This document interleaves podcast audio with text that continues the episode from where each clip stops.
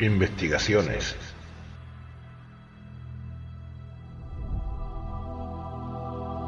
Psicofonías.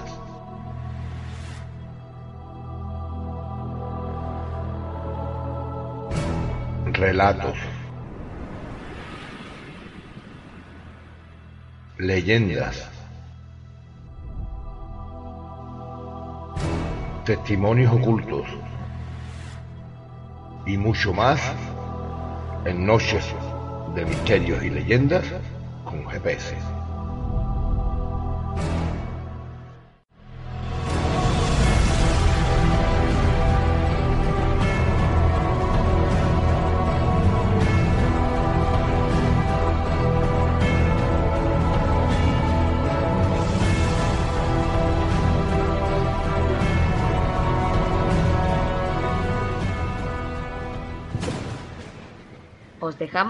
Nuestros medios de contacto. En Facebook nos encontraréis en la página Fenómenos Paranormales-Grupo GPS. La página donde podréis escuchar todos nuestros programas, Noches de Misterios y Leyendas con GPS. Nuestro blog, donde podréis encontrar tanto los relatos escritos por nuestro compañero Lodenzo Cabeza como los vídeos de nuestras investigaciones de campo, es Grupo Parapsicología de Sevilla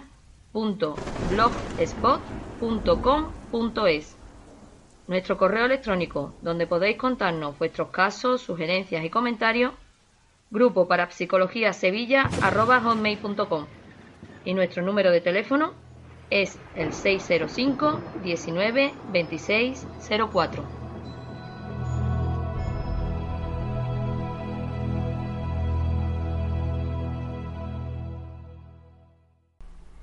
Buenas noches, queridos oyentes.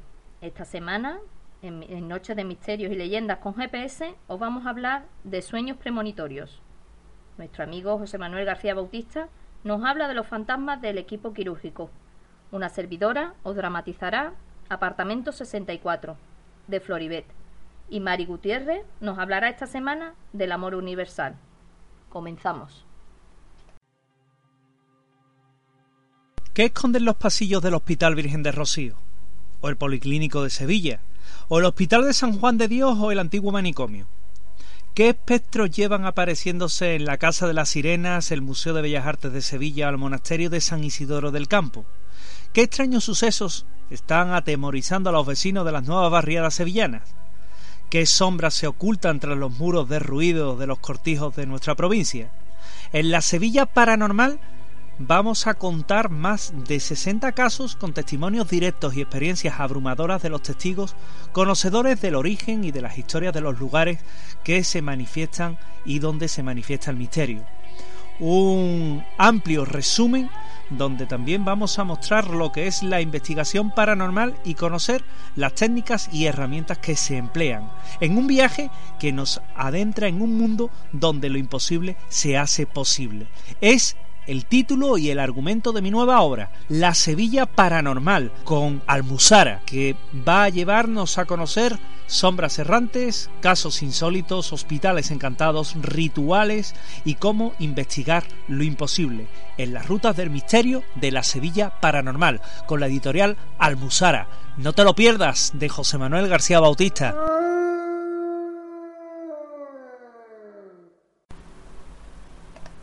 Sueños premonitorios. Sueños premonitorios. ¿Qué son? ¿Y por qué suceden? Según su definición, un sueño premonitorio es un sueño que anuncia o presagia un hecho futuro. Existen muchas teorías acerca de los sueños premonitorios. Importantes hechos históricos han sido revelados a través de los sueños, antes de que acontecieran. Según Lick Matías Arrizabalaga, los sueños premonitorios son muy conocidos por todas aquellas personas que manifiestan fenómenos paranormales al dormir y reciben información que luego, en el mundo consciente, se confirma con los hechos que le suceden al que le sueñas a las personas. La clarividencia y la premonición se hacen presentes en la obra onírica. La naturaleza de los sueños ha desconcertado a la humanidad civilizada desde los primeros tiempos. Alrededor de los sueños han desarrollado innumerables creencias y cultos. Esto no debe sorprendernos, ya que actualmente ninguna teoría en el sueño y de los sueños es aceptada universalmente. El cerebro es uno de los mayores misterios más maravillosos que posee el hombre. Muy poco se conoce de él y muchos fenómenos los que se producen en su interior y que resultan asombrosos como es el caso de los sueños. Todos habéis oído hablar de los sueños premonitorios. Estos sueños no suelen ser siempre negativos, pero sí ponen en aviso de sucesos que van a pasar que la mayoría de las veces no suelen ser muy positivos. Estos sueños se han producido múltiples veces a lo largo de la historia, como por ejemplo un sueño del faraón Tubnes IV hacia 1450 a.C. se consideró lo bastante importante como para ser grabado en una lápida que fue erigida frente a la gran esfinge de Gizeh. Cuenta cómo y cuando era todavía príncipe, Tubnes soñó durante la siesta que el dios Ormaku le hablaba, diciéndole, La arena del paraje en el que transcurre mi existencia me ha cubierto. Prométeme que tú harás lo que sea de, mi corazón. Entonces sabré que tú eres hijo mío, que tú eres mi salvador. Cuando fue faraón, Tubnes retiró la arena que cubría la esfinge sagrada en honor a Ormaku y su reinado fue largo y fructífero, tal como el Dios le había prometido en el sueño. En la Biblia, donde se reflejan varios casos, por ejemplo, el Apocalipsis de San Juan, se revela en un sueño. Otro caso es el de José, hijo de Jacob, que anunció que se convertiría en un hombre poderoso. Tiempo después sería consejero del faraón de Egipto. También le sucedió a personajes famosos de la historia, como por ejemplo a Napoleón que días antes de la batalla de Waterloo soñó en dos ocasiones que un gato negro, para entonces era señal ya de mal augurio el soñar con este animal, como ya sabréis, fue finalmente derrotado, siendo posteriormente capturado y mantenido en cautividad hasta su muerte. O por ejemplo, Abraham Lincoln, uno de los presidentes más famosos de Estados Unidos, en uno de, los, en uno de sus sueños entraba en el cuarto oriental de la Casa Blanca y éste veía un cadáver amortajado que estaba custodiado por unos soldados. Este se acercó y les preguntó que de quién se trataba, y estos le dijeron que era el cadáver del presidente, al que habían asesinado. Días después, como todos sabéis, lo matarían de un disparo cuando veía una obra de teatro. No fue el único caso relacionado con los presidentes. Un niño que sufría leucemia, llamado Ricky McDowell, mientras el pobre agonizaba, anunció la muerte del presidente John Fitzgerald Kennedy, días antes de que un francotirador lo asesinara de un disparo en la cabeza. Otro caso sorprendente es el del escritor Mark Twain, creador de Oliver Twist. Soñó que su hermano Henry se encontraba dentro de un ataúd metálico. Días después, este sufrió un accidente en un barco que se incendió y debido a las múltiples heridas falleció lo más increíble es que cuando Mar Tiwan fue el entierro de su hermano, se encontró el féretro tal como lo había soñado. Pero como ya os hemos dicho anteriormente, no siempre los sueños premonitorios auguran desgracia. Hay sueños que nos avisan y que sirven para salvar vidas, como por ejemplo, antes de zarpar el Titanic, había un trágico destino para que todos ya conocéis, y se produjeron múltiples cancelaciones de gente que había soñado con el que el barco tendría un gran accidente. Un caso del que tenemos información y que nos sorprendió fue el de un soldado en la Primera Guerra Mundial mientras dormía en uno de los búnkeres. Sintió que una voz le decía que saliera inmediatamente del refugio. Este obedeció en el momento. De inmediato, e instantes después, un obús entró y mató a todos sus compañeros que aún permanecían en el refugio. Este soldado, años después, se haría mundialmente famoso y se llamaba Adolf Hitler. También resulta increíble saber que en muchos casos han servido para aumentar la creatividad hasta el punto de solucionar problemas que no pudieron ser resueltos en vigilia o que esos sueños ayudaban a inspirarse. Por ejemplo, Paul McCartney y John Lennon dijeron que sus canciones Yesterday e Imagine las escucharon cuando dormían. De igual modo, Einstein comenzó que su famosa teoría de la relatividad se inspiró en un sueño que tuvo en abril y junio de 1905. Eso también le sucedió al creador de la tabla periódica, Mendeleev, en el que en el que estado en el estado orínico mediante columnas y filas, resolvería un problema que hasta entonces no se conocía. Más curioso es saber que dejaría en, en las tablas celdas vacías que más tarde ocuparían elementos químicos que para entonces ni se conocían y que al ser descubiertos encajaban perfectamente en la tabla.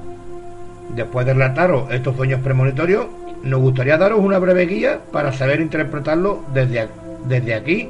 Vamos a ayudarte a entender y analizar y traducir las cosas que puedes ver en los sueños, para que podáis aprender a analizarlo, como ustedes mismos podrían hacerlo.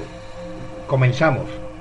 Como todos sabéis, los sueños son representaciones de nuestros anhelos, miedos o simplemente una recapitulación de las vivencias a lo largo del día que nos ha sorprendido estando despiertos. Pero también existen los sueños simbólicos, aquellos en los que recibimos mensajes que no pueden ayudar en nuestra vida. No solo se trata de premoniciones, a veces también son cosas de nuestro subconsciente, cosas que no nos están preocupando o que nos están haciendo sentir mal pero que aparecen de forma cifrada y también podemos percibir las cosas, lo que otras personas están pensando. Con antecedentes y con fundamento te puedo decir que los sueños han sido percibidos como un instrumento con el cual podemos recibir mensajes de nuestros antepasados, espíritus guías, etc. Y en el que podemos ver más allá de lo que vemos cuando estamos despiertos. Al menos desde tiempos bíblicos e incluso desde tiempos anteriores a la religión en prácticamente todas las culturas del mundo. El sueño es un estado alterno de conciencia que no es lo mismo que el alterado, lo que significa que es una forma de ver la realidad desde otro ángulo, más abierto que el estado de vigilia, o sea, despierto, si sabéis entender lo que veis en él. Como ello podéis encontrar respuestas, resolver problemas, crear, inventar cosas nuevas, estando dormido. En los sueños, la mente está más despierta ese ochenta y tantos por ciento del cerebro que dicen que no usamos, de hecho, lo podemos usar dormidos, porque es el campo de la mente del subconsciente. Un ejemplo es soñar con rosas. Las rosas son amor. Si soñáis con otro tipo de flores, significan cosas positivas, a no ser que sueñes con flores secas o podridas, que huelan mal, y en este caso auguran malos momentos. Una vez entiendo eso, Ponemos atención a lo que las características de la flor. La rosa es exuberante, llena de vida, de aroma, dulce y suave, y además es tradicionalmente asociada al amor, por lo que ese significado está guardado en nuestro consciente. Entonces, si sueñas, por ejemplo, un tulipán, te fijas en las características del tulipán, obviamente es de refinada belleza, pero no está tan expuesto, es mucho más discreto, como si se cuidara a sí mismo como si se protegiera a sí mismo. Así que el tulipán significa un amor más discreto, posiblemente un amor secreto. Os vamos a poner otro ejemplo. Digamos que sueña, soñáis con unas rosas rojas en una maceta, pero la maceta está rota. Las rosas tienen plaga y se deshojan, y mientras las ves, alguien te dice, tienes que cuidarlas. ¿Te parece complicado? Pues no lo es tanto. Un amor que estás descuidando, y que esa persona se siente como las rosas de tu sueño, se está deshojando, se está desbaratando, necesita toda tu atención y necesita que resuelvas problemas entre ustedes que son la plaga. Otro, digamos que sueñas que te, van atacando serpientes. Una de ellas te muerde, pero tú la alcanzas y la agarras, y coges y vas y la matas. Bueno, pues las serpientes son personas venenosas, es gente que habla mal de ti, que quiere hacerte mal, pero tú logras detener a esas personas. Eso es lo que significa este sueño. Es prácticamente lo mismo si sueñas, por ejemplo, con alacranes, lagartijas, cuervos y animales de rapiña.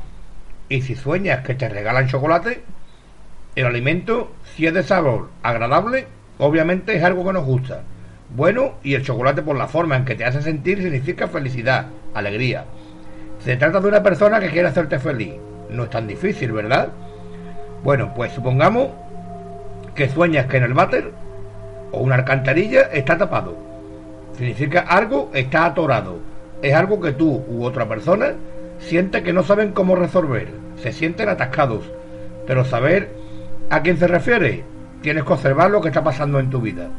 Supongamos que sueñas que tu anillo de boda se pierde. Luego lo encuentras, pero está roto.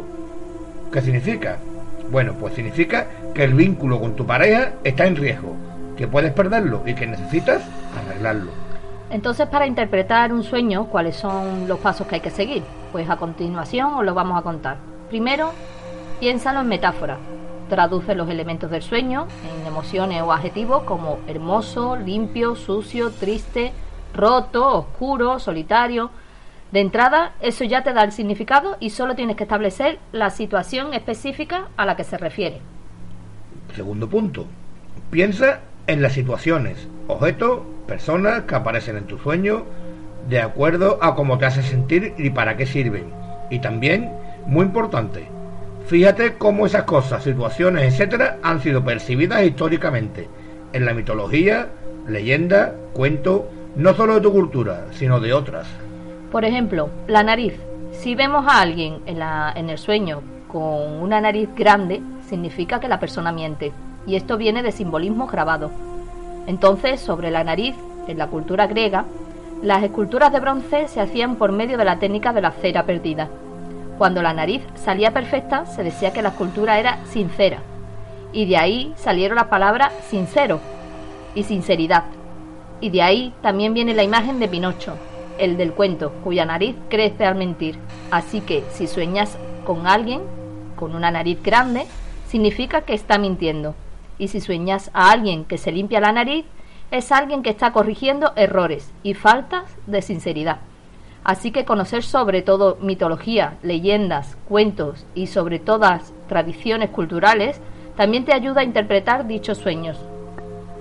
Segundo punto, recuerda que la mente es como un músculo. Cuanto más la usas, más la desarrollas. Pasa igual con la mente del subconsciente. Cuanto más pongas atención y más frecuentes serán sueños con significado, trata de recordar tus sueños al levantarte e incluso escríbelo y fíjate en lo que pasa en tu vida para que veas cuándo hay coincidencias. Poco a poco irá desarrollando la habilidad para interpretar los sueños. Los sueños simbólicos y premonitorios le pueden pasar a todo el mundo, pero hay personas que lo tienen pues todo el tiempo. Esto es un don, es natural y, y es como un regalo. Hay una razón para haberlo recibido, así que te recomiendo os, os recomiendo que le hagáis caso a lo que soñáis. Muchas veces puede librarnos de situaciones o personas malas y puede ayudarnos a resolver problemas que no sabemos cómo resolver cuando estamos despiertos. Este don también suele aparecer después de sobrevivir a experiencias traumáticas o cercanas a la muerte, y es como cuando alguien se queda ciego, otros sentidos se van desarrollando. A continuación, os vamos a dar un listado de significados para que os puedan ayudar a entender vuestros sueños. Algunas son muy generales y otras más específicas. Primero, vamos a comenzar con lugares de la casa. Cuéntanos, Mari Carmen, ¿qué significa si vemos una sala? Pues si estamos viendo una sala, representa la parte social de tu vida. Lo que, lo que le pase a la sala le ocurre a tu relación con los demás, en el área social. Un sillón roto, por ejemplo, significa un distanciamiento de los amigos. Un contacto eléctrico que echa chispas representa a un amigo enojado contigo. Si el mismo contacto estuviera en tu habitación, se trata de tu pareja. Cocina. Representa las cosas que mantienen tu cuerpo con vida, como tu empleo, que te da de comer, un frigorífico lleno significa de que no te faltará el empleo y el dinero que necesitas. Si sueñas tu frigorífico vacío, significa que tendrás problemas de dinero. Y si alguien roba tu frigorífico o su contenido, es que alguien trata de robarte tu empleo. Comedor. Representa la relación familiar. Un comedor cálido, acogedor y limpio representa una buena relación con tu familia. Los trastos sucios o el comedor desordenado representa problemas familiares. Habitación. Representa tu relación de pareja o contigo mismo, según tu situación. Es tu mundo privado. Si sueñas que se funde la luz de tu cuarto, hay un problema con tu pareja. Si sueñas que la cama se rompe, tu pareja o alguien que te ama y no te lo ha dicho, está muy triste. Se siente, se siente rota. Si se inunda, ese agua representa los sentimientos de tu pareja, que pueden estarla abrumando en este momento. La ropa sucia o arrugada representa problemas con tu pareja, que hay que arreglar. Dos camas en tu cuarto son algo normal si tienes pareja. Se trata de ustedes dos. Si hay una tercera, es una persona que quiere meterse entre ustedes. El baño, la ducha o la bañera representan lo que está pasando en tu relación de pareja. La temperatura del agua, su color u olor, te hablan de lo que tu pareja está sintiendo en ese momento. Si la ducha, lo que es la alcachofa, se rompiera, es una incomodidad de tu pareja, incapacidad para expresar lo que siente. Si el agua no sale, tu pareja se cierra y se distancia de ti. Se guarda lo que él siente. Si el baño está sucio, significa problemas por resolver. Si tuviera cucaracha, significa que personas en contra de ustedes, que hay personas, perdón, en contra de ustedes, más fáciles de vencer de lo que creéis. El VC, el bate, puede representar en cuestión la cuestión económica o la forma en que tu pareja se relaciona con los sentimientos, dependiendo del contexto que lo estemos viendo. Sucio, roto, tapado, te avisan de problemas por arreglar en los que puedes poner mucha atención. Una puerta representa a tu pareja o a tu padre, según tu situación. Si está rota o se cae, habla de un sentimiento de impotencia de esa persona, el temor de no poder protegerte. Las ventanas representa tu relación con el mundo exterior, lo que la gente, que no es tu familia ni tus amigos, piensa de ti. Si la ventana está abierta de par en par, es que estás ventilando demasiado las cosas privadas. Si la gente se asoma por la ventana, es que están hablando de ti. Si entra una luz clara, es que hay una relación apropiada con el mundo exterior. Si las cortinas se rompen, se rajan o se caen, es que tu pareja o tu padre no quiere que la gente hable de ti o que tu pareja está celosa de lo que otros vean. Esto es un breve resumen de algunos de los significados a los que se refiere en la casa. Ahora os vamos a dar algunos ejemplos de lugares.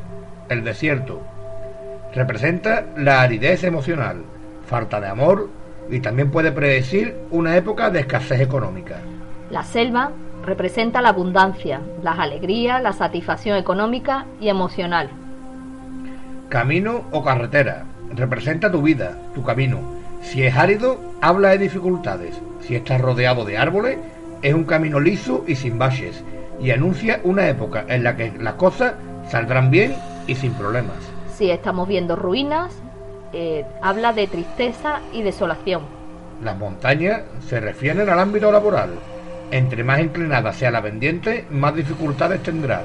La aridez o abundancia de vegetación también te avisarán sobre las cosas que tendrás que afrontar en lo laboral y económico.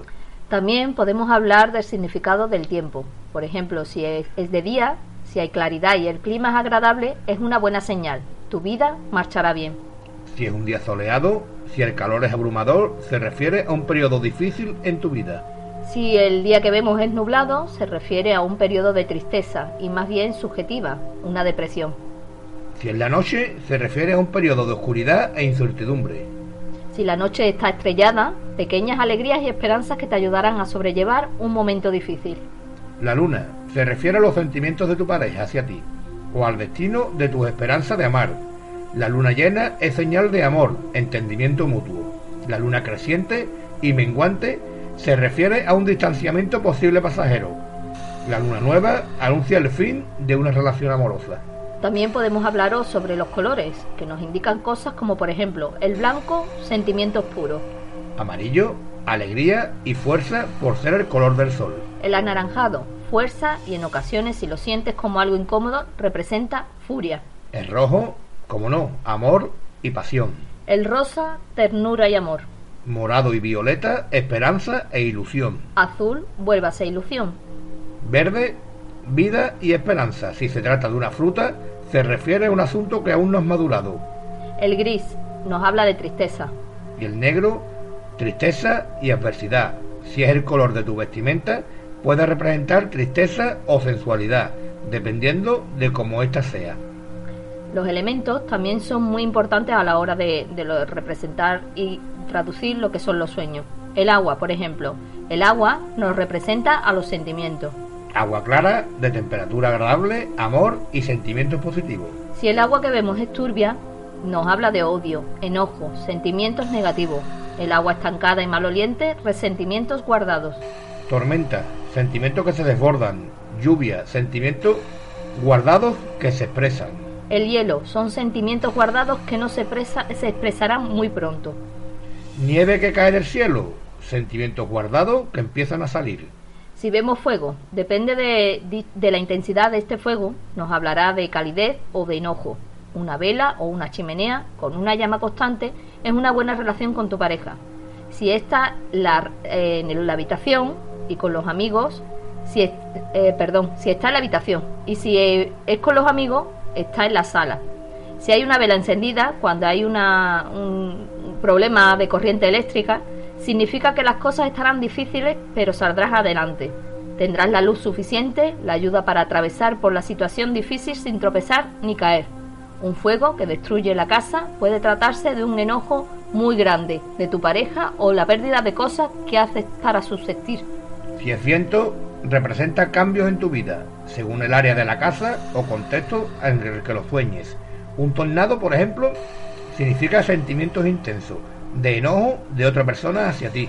También podemos hablaros sobre partes del cuerpo. Por ejemplo, los pies y las piernas eh, son tu fuerza para hacer las cosas. Si sueñas que no tienes pies o que estás en silla de ruedas, es un sentimiento de impotencia. Si sueñas que estás descalzo, son dificultades para salir adelante. Si tus, zapa- si tus zapatos están rotos, también se trata de dificultades para salir adelante en las cosas que dependen de ti para realizarse. El pecho representa tu confianza en ti mismo. Si se ve débil y enfermo, tu falta de confianza. Debes fortalecerla. Ombligo, pues representa tu relación con tu madre. Si hay dolor o enfermedad en él, son problemas con ella. El rostro representa la forma en que te sientes y si lo ves en el espejo, representa la forma en que tú ves a tu pareja. Si tu piel es sana y tu rostro es bello, hay una buena relación contigo mismo y con tu pareja. Si tu rostro es feo, es una falta de confianza en ti mismo. Y si ves tu rostro feo en el espejo, es que tu pareja no está a gusto contigo. Si ves el rostro de alguien con maquillaje o con una máscara, significa que no es sincero, que te miente. Si se quita el maquillaje, significa que va a decirte algo que te ha ocultado.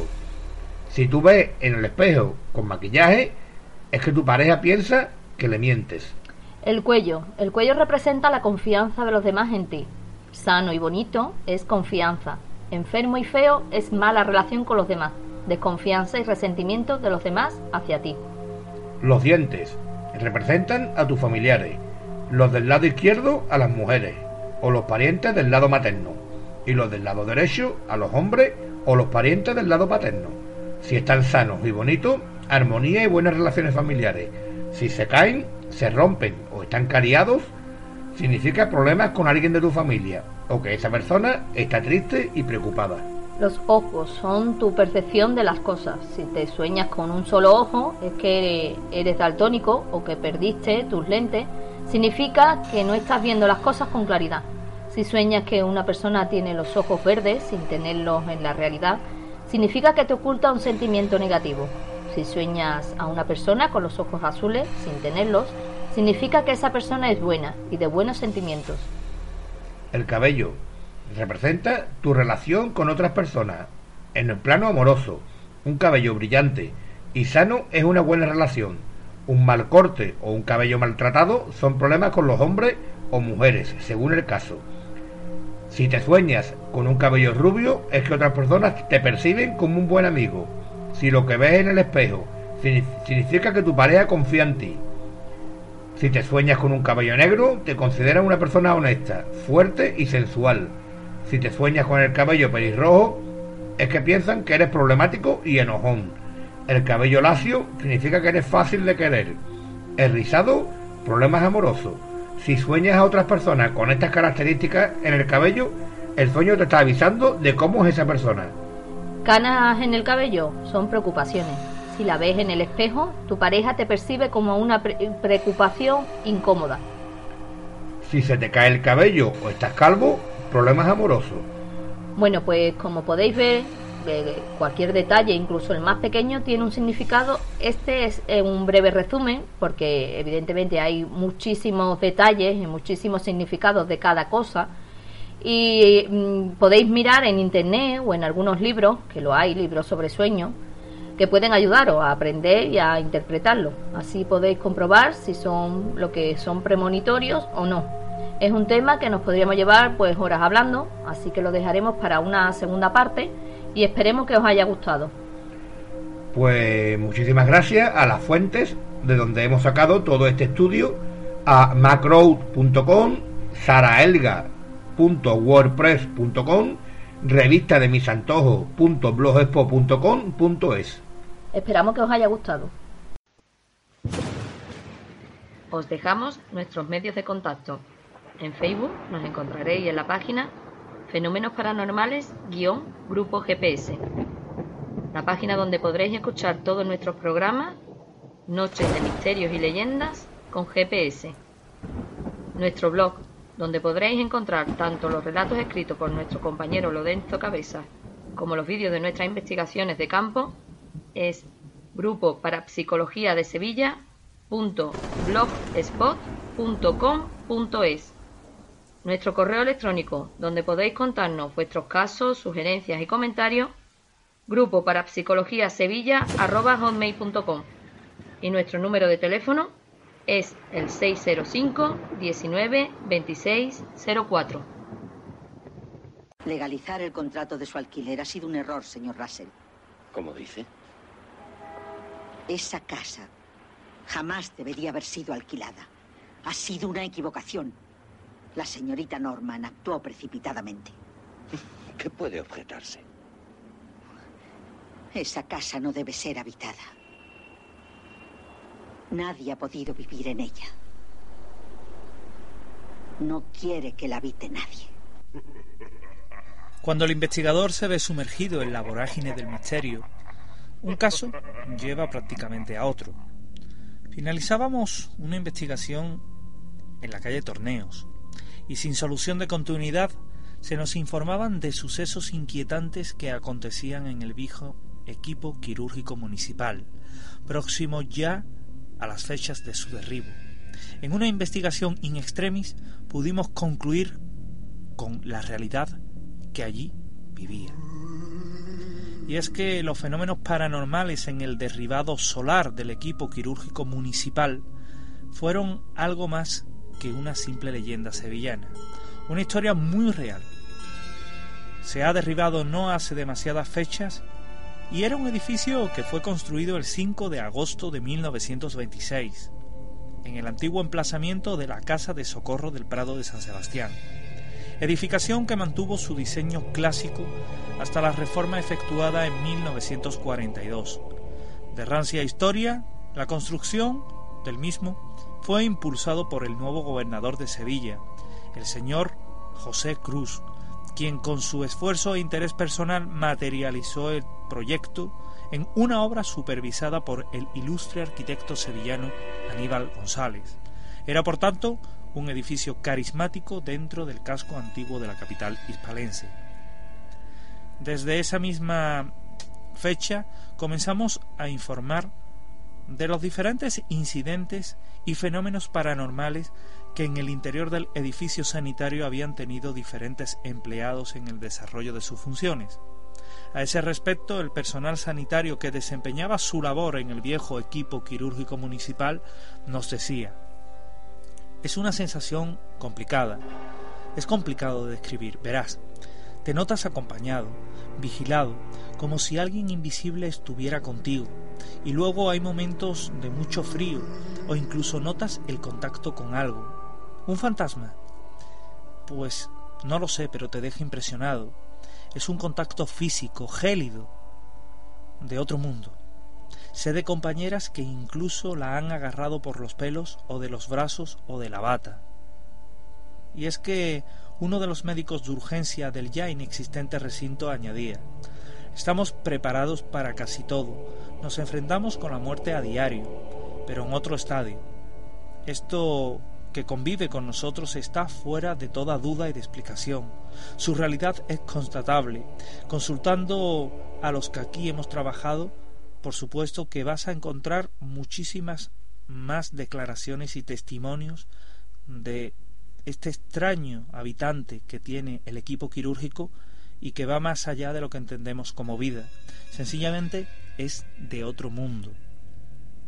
Las experiencias prosiguieron con el tiempo y se sucedieron todo tipo de fenómenos inexplicables.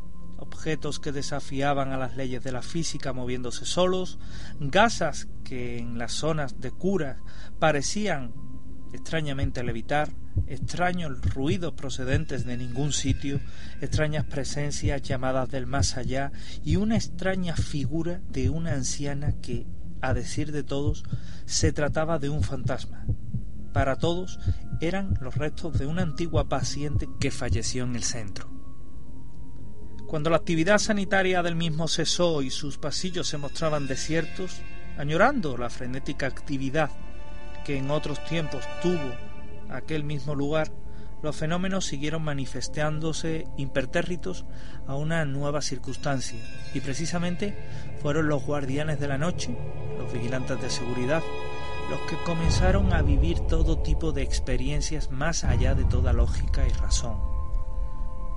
Así, no era infrecuente escuchar hablar o entrevistarlos narrando cómo se manifestaba una misteriosa presencia en la zona de atenciones más primarias o urgentes, zonas donde se aparecía una misteriosa sombra e incluso donde se oían raps.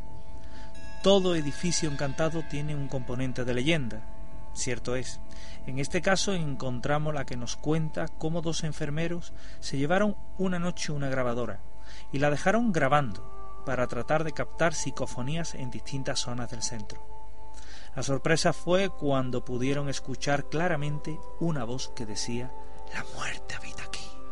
La muerte habita aquí. Cierto o no, el dato, la verdad es que el personal que se mantenía en el edificio vivía una pesadilla que continuaba en su interior. El equipo de limpieza del centro afirmaba con un alto grado de temor que, antes del incendio inexplicable que se produjo meses antes de su derribo, se había manifestado una extraña presencia junto a la zona de ascensores, mientras que éstos acudían como si alguien los hubiera llamado pese a que allí no había nadie. Declaraba una chica de la limpieza, en el centro, en las diferentes investigaciones paranormales realizadas en su interior, se han registrado fuertes caídas de temperatura, así como un comportamiento anómalo de los detectores de presencia o de los equipos de grabación termográficos desplazados al lugar. Se han grabado orbes, psicofonías y en algunos casos, en las antiguas salas de urgencia, se han escuchado pasos que surgen y que van de la nada hacia ninguna parte, o tal vez hacia el más allá. Lo cierto es que tras su cierre el edificio tenía ya un final cercano. Este no era más que el derribo, el derribo y el aprovechamiento del espacio para otros fines urbanísticos. Cuando se comenzaron a acometer las obras para su derribo, comenzaron a sufrir los trabajadores que realizaban esa labor las extrañas experiencias que sin duda guardaban por mucho tiempo en su memoria y que les iban a dejar ese recuerdo imborrable de haber vivido lo extraño. Uno de esos trabajadores, Antonio L., nos relataba. Todo comenzó el primer día. Cuando entramos en el edificio para ver dónde era conveniente iniciar el derribo y comprobar que allí no quedaba nada ni nadie, comenzaron los problemas. Ya al subir el primer piso mi compañero y yo nos sentimos vigilados, extrañamente acompañados. Ninguno dijo nada en ese momento, pero al llegar arriba vimos como algo se metía en una de las habitaciones. Claro está, temiendo que pudiera encontrarse alguien allí, gritamos ¡Alto! El edificio se va a derribar. Debe abandonarlo. Es muy peligroso. Y al entrar en aquella estancia no había nadie. Al girarnos comenzamos a sentir pasos en el pasillo. Salimos a mirar precipitadamente, pero allí no había nadie. Era como si algo estuviera jugando con nosotros. Y entonces ambos hablamos de que no sentíamos nada en absoluto, solamente una extraña sensación de frío y una extraña sensación de estar acompañados. Entonces Ambos hablamos de que nos sentíamos como si algo o alguien nos estuviera acechando. Era una situación muy incómoda. Seguimos mirando por el edificio y allí no parecía quedar nada. En la planta baja volvieron a suceder cosas extrañas. Al entrar en las salas, creo que de urgencia, algo comenzó a llamarnos como un susurro lejano. Era como la llamada de un moribundo. Alarmados comprobamos todas y cada una de aquellas salas, pero todo estaba vacío. Juan R. apuntaba a, todo este relato tan singular. Al bajar a las dependencias, decía, a las dependencias del sótano, donde dicen que estaba la mortuoria, sentimos una sensación de frío indescriptible. Aquello fue como estar en Sevilla en el mes de mayo y volver repentinamente a enero. Aquello fue una sensación de un frío raro, extraño. Se metía en el hueso. Allí abajo, con poca luz, sentimos como si alguien golpeara rítmicamente una puerta o una mesa. Al tiempo que varias de las puertas se cerraban pegando un portazo indescriptible, que nos dejó vivamente impresionado, sobre todo porque aquello era imposible. En aquel sótano nuevamente pudimos ver como si alguien fuera a una de las estancias del final. Fuimos allí, pero no quedaba nadie. Solo un frío tan difícil de contar que habría que vivirlo para saber de lo que hablamos. Al salir, nuestras caras lo debían decir todo. Algunos compañeros nos decían, ¿habéis visto un fantasma? Y nos quedamos con las ganas de decirles que sí, pero ¿quién nos iba a creer? Eran las declaraciones de Juan R. en esta impresionante experiencia que tuvo en los sótanos del equipo quirúrgico municipal. El edificio se encontraba vacío, actualmente ya no existe, pero se encontraba vacío y se procedió al derribo mecánico del edificio. Durante ese proceso las máquinas comenzaron en determinadas ocasiones a tener fallos eléctricos inexplicables. Uno de los operarios nos decía, era como si no quisieran arrancar, como si no tuvieran energía para arrancar. Era imposible. Y es que muchas veces el fenómeno de la abstracción energética de unas baterías, o como en este caso de la batería de un equipo de demolición, no es la primera vez que se resiente cuando estamos investigando o analizando en un edificio donde presuntamente se producen materializaciones o fenómenos inexplicables, independientemente de cuál sea la explicación final que tenga, paranormal o normal. En ese sentido, el derribo seguía su curso y una de las mañanas otro trabajador vio algo cuya realidad entraba en el campo de lo irracional. En una zona aún sin derribar, casi intacta, al fondo de un pasillo, en la antigua zona de urgencias, allí, a lo lejos, había una señora, vestida de negro, con el pelo canoso y con las evidentes marcas del paso del tiempo en su rostro Aquella mujer no parecía de este mundo, y aquella mujer parecía estar indicándole algo. Allí, en aquel edificio semiderribado, no debía haber nadie, y de hecho no había nadie de este mundo. Nuestro testigo, Francisco P., no lo creía. Nos decía, había sido el primero en llegar allí, y me encuentro con aquello Entré en el edificio con mucho cuidado y comencé a llamar a aquella mujer.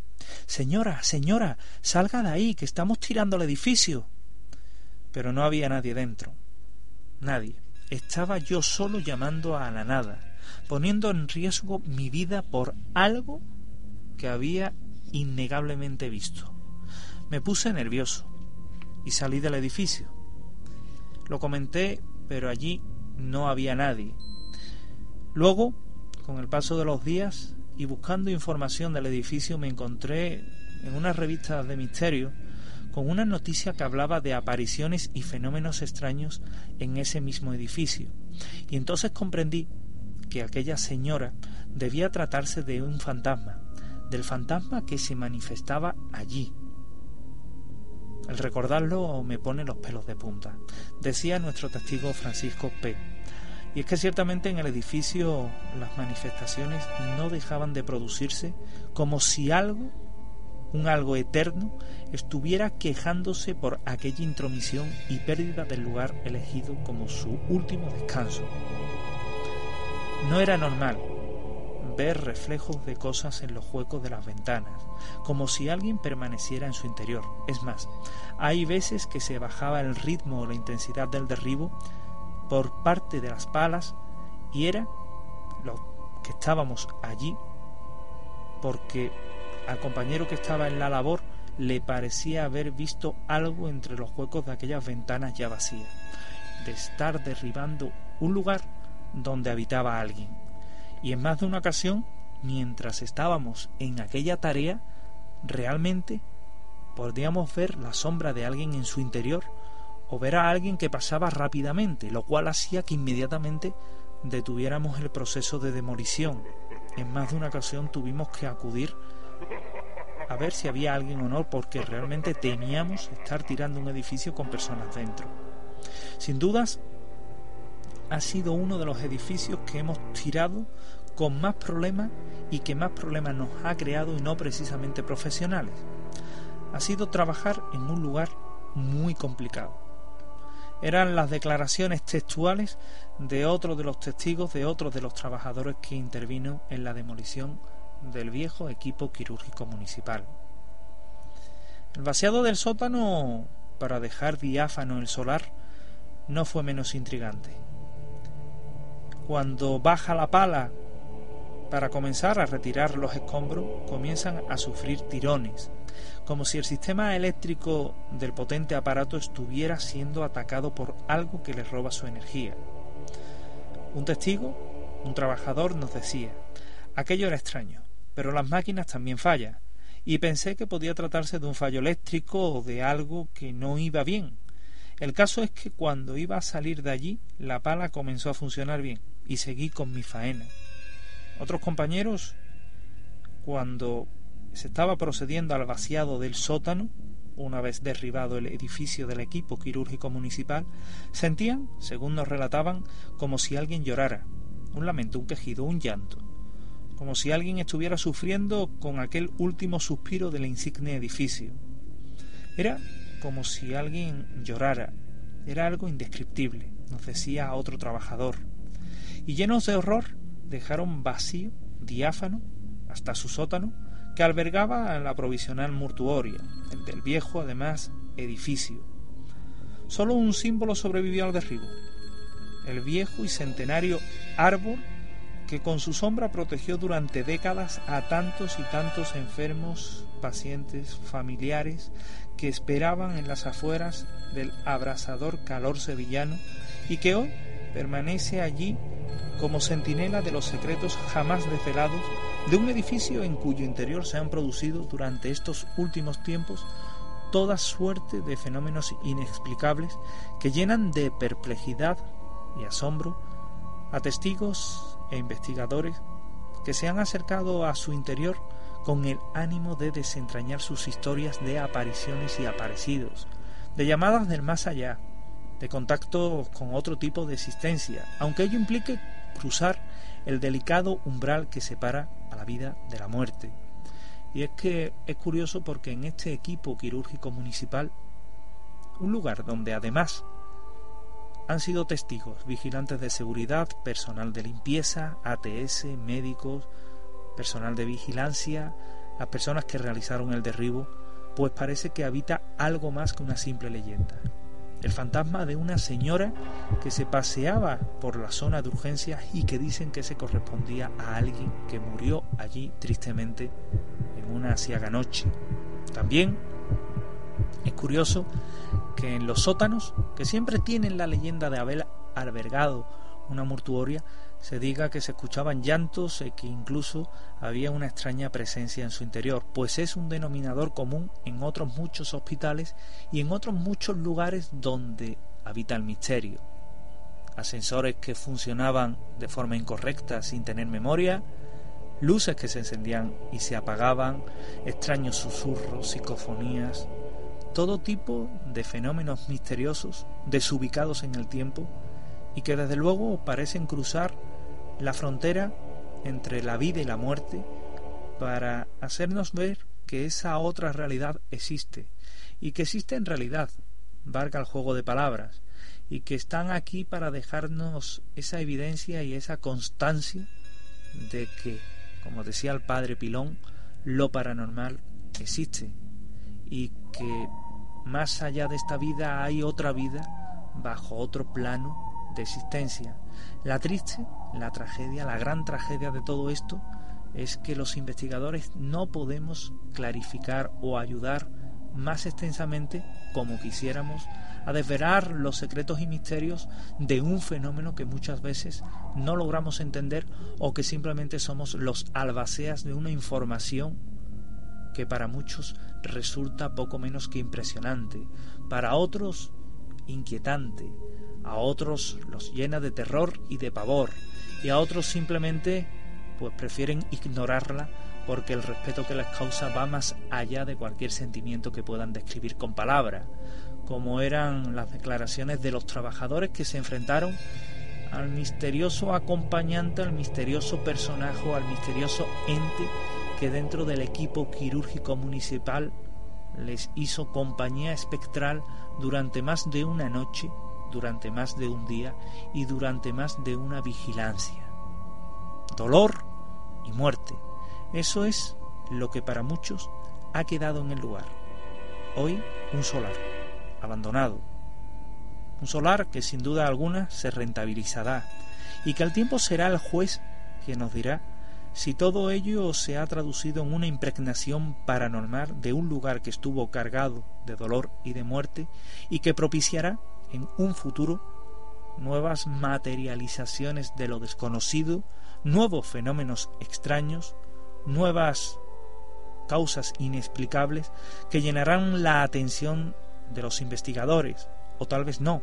De todos modos, lo que buscamos es precisamente aquello tan hermoso que llamamos misterio y que un día habitó el viejo edificio del equipo quirúrgico municipal, tan emblemático como histórico, tan cargado de historias como de leyenda, como es el fantasma que durante años habitó por los pasillos del derruido hoy edificio. Uno de esos lugares que les recomiendo que visiten de nuestra Sevilla más oculta y más misteriosa.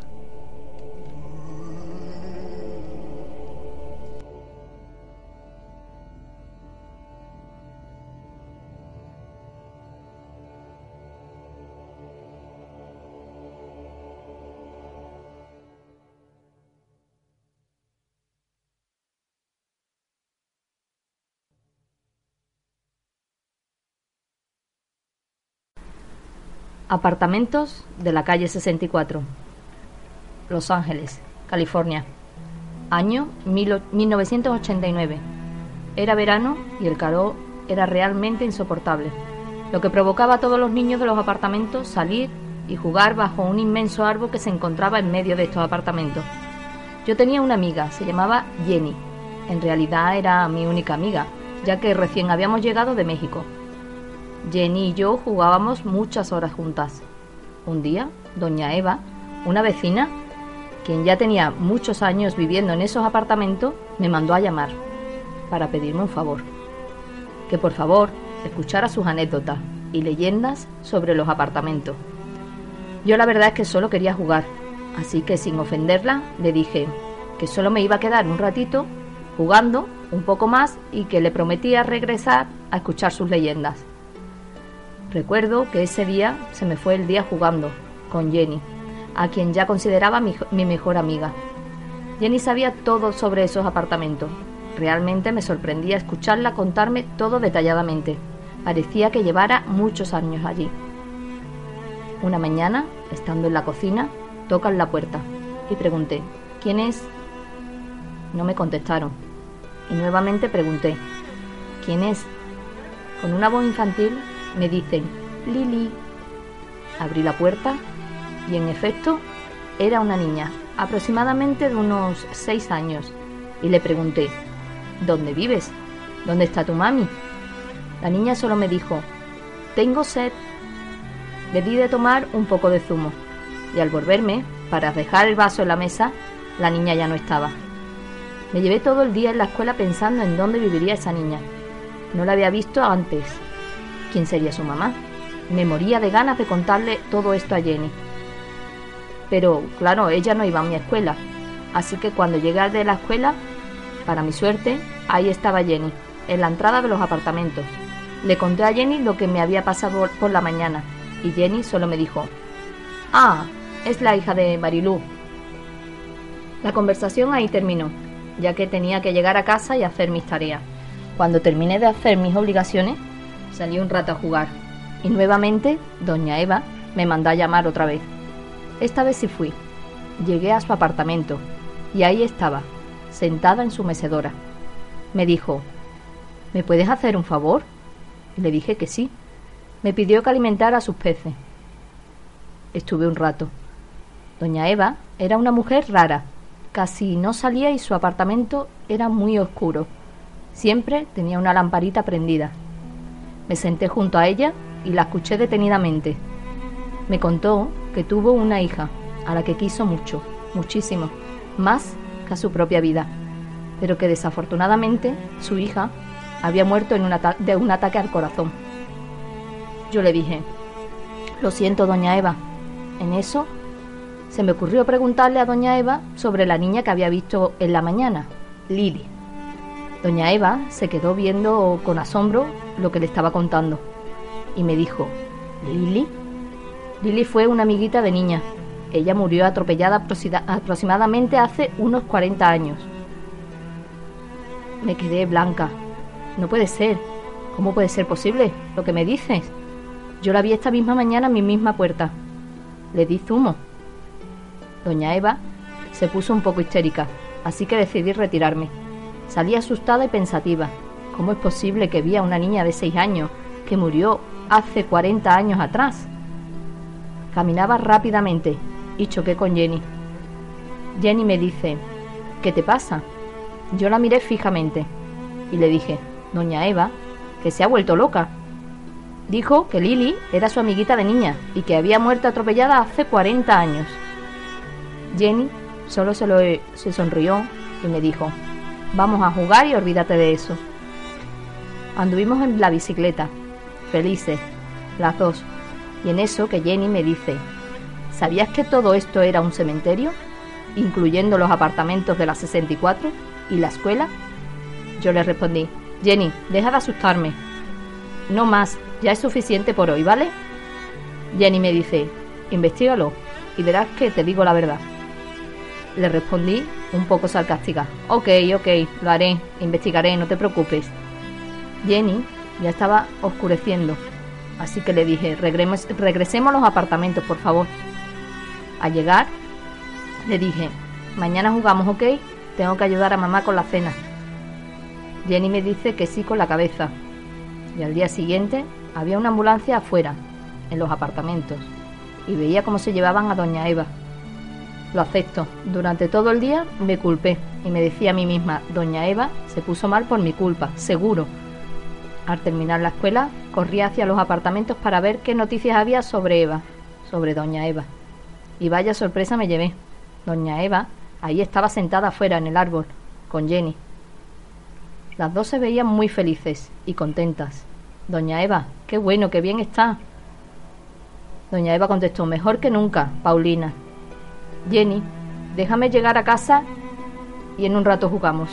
Al llegar a casa, mamá estaba llorando y varias vecinas. Yo pregunté, ¿qué pasa, mami? ¿Por qué lloran? Una de las vecinas me dice, Doña Eva murió. Por fin ya estará con su querida Jenny. ¿Cómo? Mi corazón se paró por un instante. Salí corriendo y yo ya no vi a Doña Eva ni a Jenny.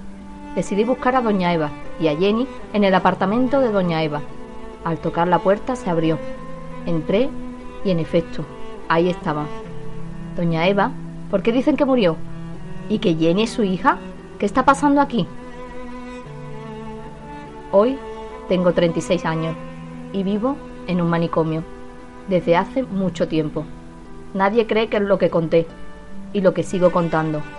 Doña Eva y Jenny son dos espíritus y vivían en aquellos apartamentos y solo yo las veía. Y lo peor, aún las veo.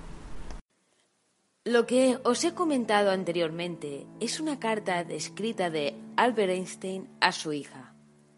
La hija de este señor donó 1.400 cartas escritas por Einstein a la Universidad Hebrea, con la orden de no hacer público su contenido hasta dos décadas después de su muerte. En una de esas cartas detalla claramente lo que es el amor. Os quiero leer otro fragmento de esta carta que también se relaciona con el amor. Dice así, esta fuerza lo explica todo y da sentido en mayúsculas a la vida. Esta es la variable que hemos obviado durante demasiado tiempo. Tal vez porque el amor nos da miedo, ya que es la única energía del universo que el ser humano no ha aprendido a manejar a su antojo. Hay otra parte de la carta que comenta sobre una sustitución de esa ecuación tan célebre sobre la energía, que la hizo tan famoso. Él dice que si sustituyera esa ecuación y la aceptamos con la energía que sana el mundo, puede obtenerse a través del amor multiplicado por la velocidad de la luz al cuadrado y llegaría a la conclusión de que el amor es la fuerza más poderosa que existe porque no tiene límites.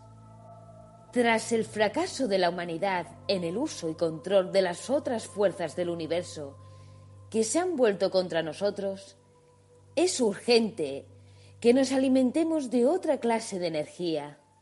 Si queremos que nuestra especie sobreviva, si nos proponemos encontrar un sentido a la vida, si queremos salvar el mundo y cada ser sintiese que en él habita el amor, esa sería la única y la última respuesta. Quizás aún no estamos preparados para fabricar una bomba de amor, un artefacto lo bastante potente para destruir todo el, odio, el egoísmo y la avaricia que asolan el planeta. Sin embargo, cada individuo lleva en su interior un pequeño pero poderoso generador de amor, cuya energía espera ser liberada.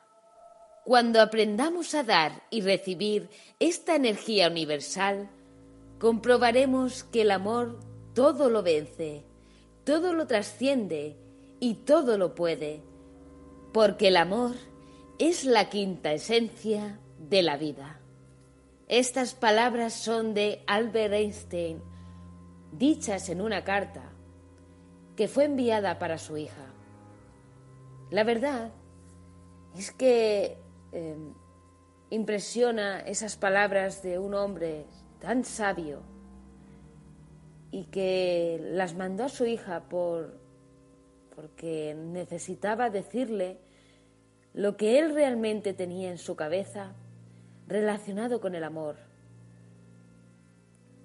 Él, en pocas, bueno, en bastantes palabras, porque la carta es más larga, le dice de todo corazón a su hija que el amor de un padre hacia un hijo es infinito. Creo que esas son las palabras que podían resumir esta carta. El amor de un padre a un hijo es un amor infinito. También podríamos decir que ese amor es un amor incondicional. Oscar Wilde dice, dar y no esperar nada a cambio, eso nace del corazón. Eso es amor. Se dice que el amor verdadero y auténtico es aquel que se da libremente. Suena muy bonito, ¿verdad? Cuando eres buena persona y lo das todo, se espera que seas tratado de la misma manera. Cuando amamos a alguien, esperamos que esa persona también nos ame. Pero queridos amigos, de esta manera estamos condicionando nuestro amor. ¿Pudiéramos decir entonces que el amor con condiciones puede ser bueno? La vida es una constante lucha por conseguir lo que se desea y muchas veces eso que deseamos se encuentra cada vez más lejos de nosotros porque lo alejamos, porque hemos dado sin medida ni condición y no somos correspondidos de igual manera. Cuando nos entregamos completamente, sin esperar nada cambio, en realidad, aunque no lo digamos, damos por sentado que todo cuanto hagamos y demos va a ser plenamente reconocido y también valorado al cien por cien. Y de pronto nos encontramos con expectativas totalmente empañadas por la misma situación. Expectativas que esperamos de los demás, de quienes esperamos recibir algo a cambio de nuestro sacrificio y de nuestro amor. Siempre esperamos algo, aunque eso sea solo un poco basado en el reconocimiento del amor que estamos entregando. Si no recibimos nada, nuestra existencia se puede volver decepcionante y amargada. Pero ahora quiero volver al tema sobre el amor universal. Hay unos principios del amor universal que pueden servir como base para comprender la solución a todos los conflictos que existen en la Tierra. El primer principio universal dice, el amor universal ilumina nuestra relación con todos los seres vivos, viendo a todos como convivientes en el mismo planeta e hijos de la misma madre naturaleza. Debemos sentir un espíritu de unión con los demás y tratar de conducirnos de manera que no causemos dolores innecesarios. Y muchos más principios que, bueno, en este libro que se llama Colección Sabiduría Védica hay 30 principios. El autor se llama Swami Bea Paramadvaiti y este libro es una guía para la educación, la beneficencia y la convivencia en la era actual. En conclusión, por mi parte, después de todos estos minutos que hemos hablado sobre el amor, me ha quedado una cosa clara. Creo que realmente la búsqueda que tenemos siempre, esa búsqueda de la verdad, por ejemplo, los científicos que no paran de investigar y algunos eh, estudian el universo y resulta que pienso yo, pero ¿por qué buscar tanto? Si es que realmente tenemos el universo en nuestro interior.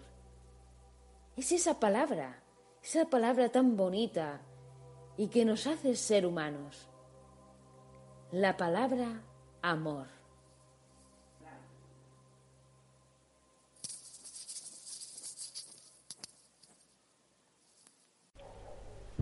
Pandora, fenómenos paranormales, rutas e investigación.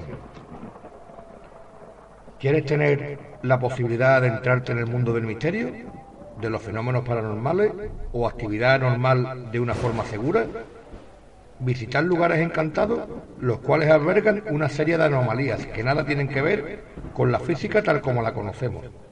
Equipos de última generación, unos diseñados especialmente para la investigación paranormal, como pueden ser la Spirit Box, Rembo, etc. Otro de altísima precisión, diseñado para la industria, pero enfocado a nuestros objetivos, como pueden ser las cámaras termográficas, visión nocturna, infrarrojos, detectores de radiación de ondas electromagnéticas, etc. También equipos de grabación de alta calidad, tanto de vídeo como de audio, por micrófono de muy alta sensibilidad, así como otras experiencias y métodos de naturaleza esotérica. Seriedad en todas nuestras actividades y respeto absoluto al entorno como al lugar visitado. Objetividad en las investigaciones. Evitar en todo momento e incluso desmontar ciertas mentiras, leyendas o fraudes. Y sobre todo, una noche especial rodeado de amigos una noche diferente y en armonía donde podrás aprueba tus cinco sentidos o incluso para algunos un sexto. Pandora es tu nueva opción de entretenimiento al aire libre, todos los fines de semana del año, buscando las entrañas del más allá e investigando en profundidad esos lugares llamados malditos o encantados. Más información en el número de teléfono 664 81 3541. Os atenderán por WhatsApp. En la página www.investigacionfenomenoparanormales.es, todo junto. O un correo electrónico a info arroba. También tienen páginas tanto en Facebook como en Twitter. Pandora, Fenómenos Paranormales, Ruta e Investigación.